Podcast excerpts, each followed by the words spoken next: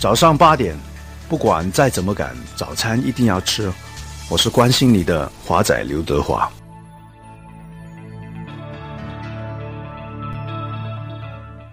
各位早上好，现在是北京时间八点整，这里是 Prince Radio 新闻直播间。首先，让我们来关注今日要闻。记者从包头机场了解到，旅游旺季将至，八月份包头机场将有一大波特价机票来袭，有出行计划的市民可提前通过机场客服进行预订和咨询。包头市民政局高度重视社会组织中党政机关领导干部兼职清理整顿工作，目前清理的五百零一人中，四百三十一人已主动申请辞去兼职，其余符合兼职条件的七十人办理了兼职审批手续。近日，李克强总理在国务院常务会议上决定推广双随机抽查机制，这意味着企业必须增强守法自觉性，同时也意味着执法人员只能阳光行政，不能再看谁不顺眼就去检查，即用制度限制监管部门的自由裁量权。人力资源部和社会保障部今天发布数据显示，我国从二零一五年一月一号起调整企业退休人员基本养老金，月人均增加约二百一十元。最高人民法院日前下发了禁止失信人乘坐 G 字头动车组列车全部座位等通知。据了解，失信人黑名单库已经与铁路订票系统直接联网，失信人通过幺二三零六网站购票会受到限制。此外，包头火车站也积极响应相关规定，收到失信人名单后，售票窗口将会对其购买车票进行限制。二零一五年中国教育品牌颁奖盛典日前在北京举行。内蒙古自治区的包钢一中和呼市二中入围2015年中国高中教育五十强。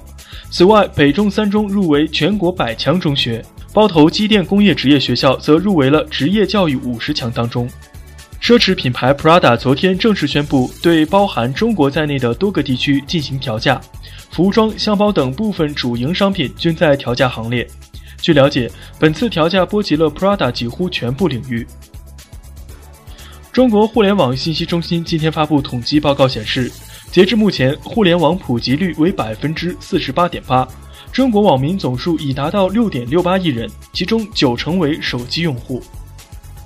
昨天，歌手汪峰诉新浪微博账户“中国第一狗仔”卓伟的博主韩炳江侵犯名誉权一案开庭。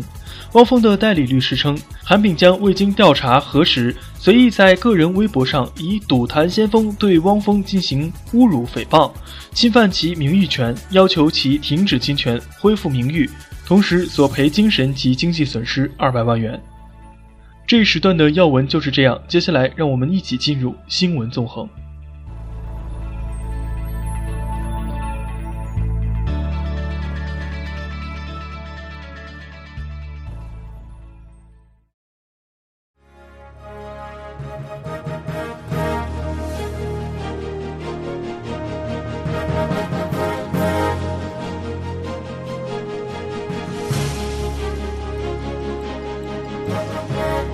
这里是 Prince Radio 新闻直播间，今天的新闻纵横，让我们一起追问：素质教育将何去何从？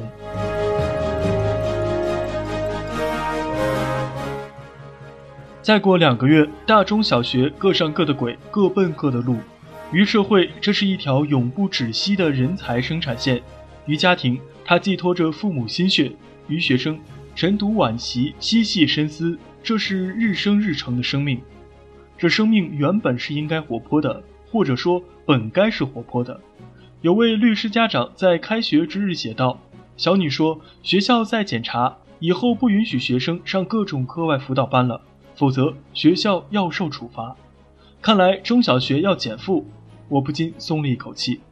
翻检这几日媒体，家长对名校重点班、硕士老师，甚至对孩子能否做二排四座的焦虑。”比国家运动员对奥运金牌的焦虑不遑多让。一九八四年七月，义务教育教材大纲编写的汇报会上，素质教育首次笔诸文字。对应试教育，中国教育界已经进攻了二十五年，甚至更早。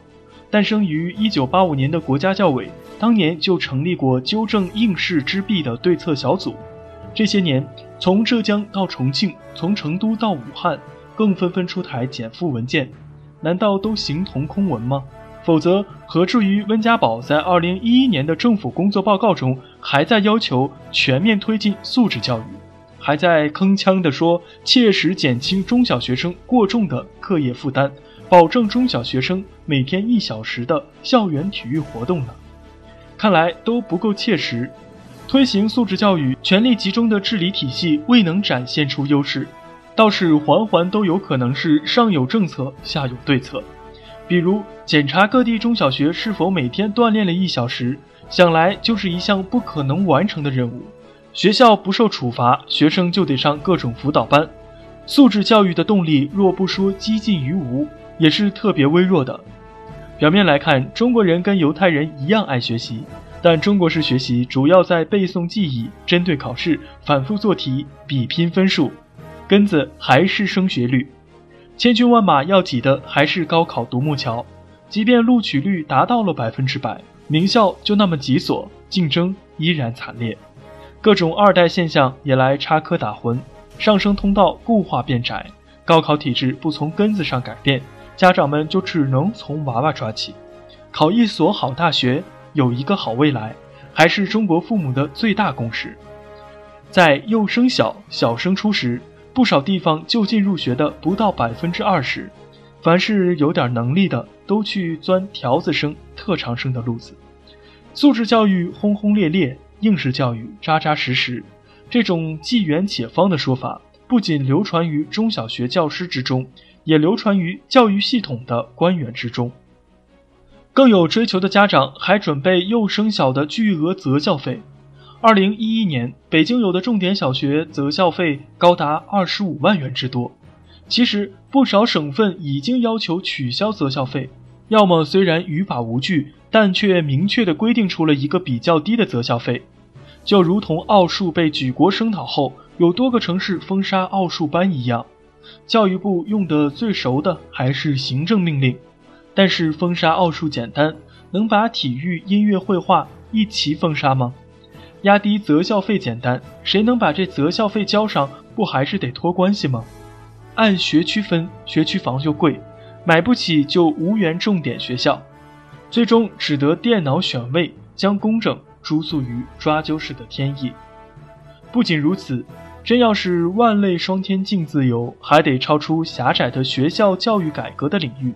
让经济、文化、教育、艺术等全社会各个领域在一定程度上自主发展，让任何一个孩子，即便脱离高考，也有足够的空间可以自由发展。社会多元，每个领域都龙象辈出，家长们的成功观和价值观自然就会多元。